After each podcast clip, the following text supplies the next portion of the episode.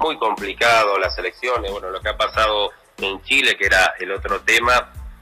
Chile ya había tenido una, una muy mala elección en la constituyente, pero ahora en, la, en las gobernaciones solamente un, una sola gobernación quedó en manos de, de lo que es Chile Vamos, que es eh, de Sebastián Piñeira, el resto fue para la unidad constituyente y el resto para la, o sea, 10 para la unidad constituyente y 5 para para la, los sectores independientes, que es lo que han surgido de estas nuevas movilizaciones eh, que ha tenido en vilo a Chile.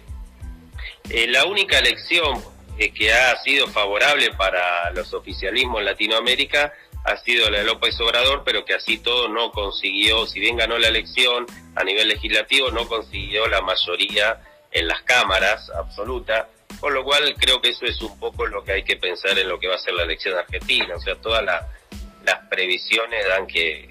el Frente de Todo revalidaría la alianza y podría imponerse a las elecciones,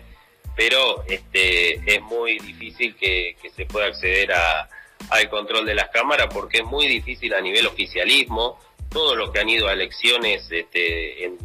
eh, no solo en Latinoamérica, sino bueno, lo que pasó en Estados Unidos, incluso la propia Merkel ha tenido algunos revés las elecciones que ha habido en, en tiempo de pandemia, es una situación muy difícil para cualquier oficialismo eh,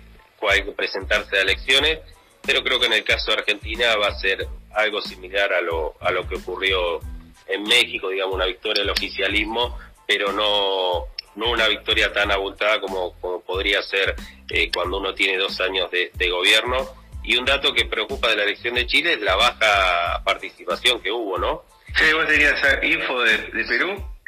Ay, no, de Chile, justamente, mira, el otro ah, día estaba pensando, tantos años se habló de el modelo chileno, basado básicamente en un modelo económico basado en una apertura neoliberal, claramente una apertura neoliberal, en medida de mercado netamente neoliberales en Chile,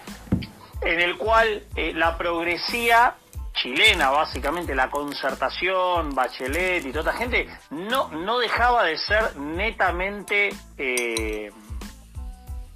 digamos, favorable a las políticas neoliberales que se llevan adelante. O sea, en Chile gobernaba la derecha política y la derecha económica y en los gobiernos, de gobier en las etapas de gobierno progresista de Bachelet, Lagos y, todo esto,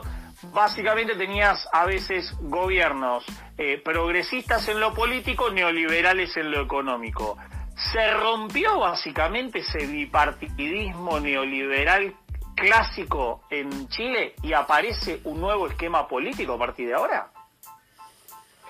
Se rompió en cuanto a que no es más bipartidismo, o sea, hay una nuevo, un nuevo actor que son los actores independientes, este, que uno, bueno, lo sitúa más, más del lado de la izquierda, pero en realidad son independientes, donde eh, han hecho buena elección en la constituyente y ahora tienen algunas gobernaciones, este, pero todo, creo que puede llegar a pasar a ser como es en Argentina, que en Argentina no hay un bipartidismo ni tampoco un multipartidismo, sino que eh, en términos de número es un 2 punto y medio casi, ¿no? Es decir, no, no llega a haber un tercer partido, pero sí hay un partido que saca votos suficientes como para que no haya bipartidismo. Yo creo que sí, eso se va a ver en las elecciones presidenciales. En Chile va a ser un buen ejemplo de, yo creo que el modelo chileno eh, a nivel partido, ¿no? Eh, va a terminar siendo similar al modelo argentino, ¿no? Que el modelo argentino siempre tiene eh, dos fuentes, dos partidos mayoritarios y un tercer partido que saca entre un 10 y un 15%, digamos, las elecciones anteriores fue La Baña, en otras elecciones fue el Frente Renovador, en su momento era Acción por la República, en otro momento fue la UCD, siempre existió un tercer partido, en un momento fue el Frepaso, o sea, tampoco tiene una concepción ideológica. Este, yo creo que sí, Chile va, va camino a eso, digamos, ¿no? No una ruptura fuerte de, del bipartidismo en un multipartidismo, pero sí eh, en, en, un, en un que se llama bipartidismo imperfecto, ¿no? Este, yo creo que sí Chile va a rumbo a eso y lo mismo puede pasar en Colombia, donde también eh, dos partidos han alternado históricamente y las irrupciones de estas movilizaciones hace que pensar que en las elecciones presidenciales pueda pasar, emerjan nuevos actores más independientes que no se identifican con ninguno de los dos partidos y que puedan eh, meter la cuña y meter representaciones, que era algo impensado hasta hace algunos años. ¿no? Bien, bien muchachos, ahí analizamos las elecciones en Chile, en Perú. Eh, estamos medio complicados para comunicarnos con el invitado. ¿Qué les parece? Charlamos igual de política de Argentina. Eh, la política, un año de elecciones de medio término, ¿no? Donde se renuevan bancas eh, a nivel nacional, en la provincia de Buenos Aires y los municipios. Eh, yo veo por allí también,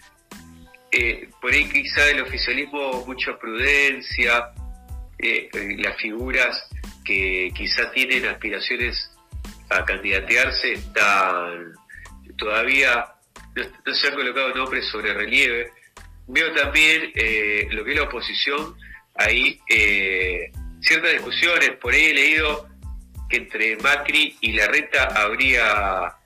habría alguna alguna pelea y que incluso Macri habría decidido eh, no postularse como candidato a diputado nacional. ¿Tenés alguna información de esa, Juanjo?